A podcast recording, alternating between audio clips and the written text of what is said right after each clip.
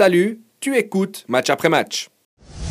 Je propose de, commencer et de crever l'abcès, de parler un peu d'arbitrage, parce que je crois que c'est le thème qui a rendu, euh, enfin, qui a fait le plus parler dans ce week-end de Super League avec euh, les cartons rouges, le but annulé, euh, le but de Guimeno dans le match de Servette hier. Qui veut se lancer Qui veut nous parler des décisions VAR de nos arbitres suisses? René Weiler a tout dit. Le règlement est mal fait, mais le règlement a été appliqué. Pour moi, il n'y a aucune erreur, mais ce règlement, il est moche, il laisse aucune place à l'interprétation. Et du coup, voilà. Pareil, euh, et, en fait, ce qui est génial, c'est que quand tu regardes les réactions des joueurs, ils, ils ont même plus le, courage ou la possibilité d'aller euh, parler avec l'arbitre ou, ou, essayer de se, plaindre parce qu'en fait, ils savent. C'est comme vient de, dire Tim. Le règlement, il est comme ça, pas de place pour l'interprétation. Ok, tu m'as donné jaune, finalement c'est rouge, je sors. Euh, Gertler a quand même fait le geste pour lui montrer à l'arbitre que voilà. Oui, mais il avait déjà donné son brassard. Mais il avait déjà compris. voilà. Mais maintenant, il faut, il faut.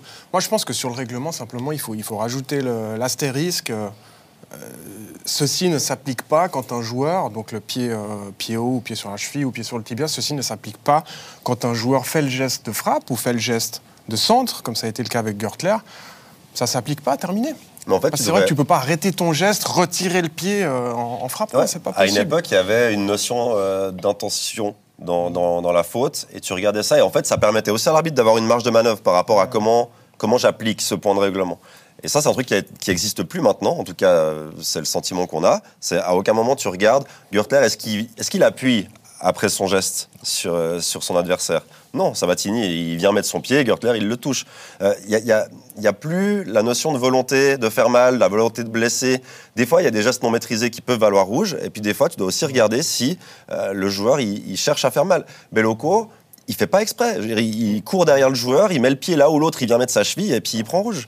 Mais les arbitres, ils l'ont bien jugé. Pour moi, ils ont fait preuve de sensibilité, de sens du jeu, en sortant les cartons justes. Mais après, évidemment, ils sont rattrapés par la VAR et c'est les effets pervers de la VAR. Moi, c'est ce que je dénonce depuis le début, avant même qu'elle arrive, de dire qu'au bout d'un moment, ben, c'est plus l'arbitre qui va arbitrer, mais dans une volonté illusoire d'uniformisation.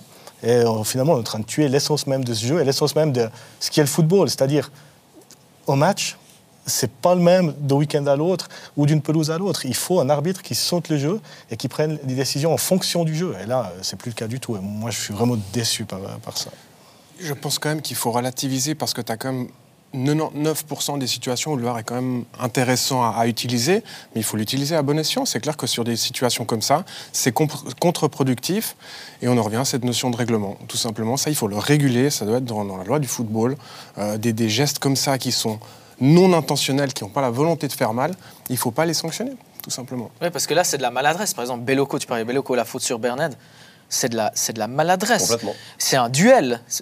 Il y a un ballon, deux mecs qui veulent, qui veulent prendre un ballon, un gars qui est devant, un gars qui est derrière, et puis tout à coup, ben voilà ce qui se passe. Et puis, euh, je mon téléphone. On répond, on répond, on répond. Et puis, euh, puis voilà. Enfin, c'est qui C'est Snider ou Non, non. J'ai lancé, le, j'ai lancé le chat YouTube pour, euh, pour voir vos réactions, puis j'avais le son, donc c'était pas très mal.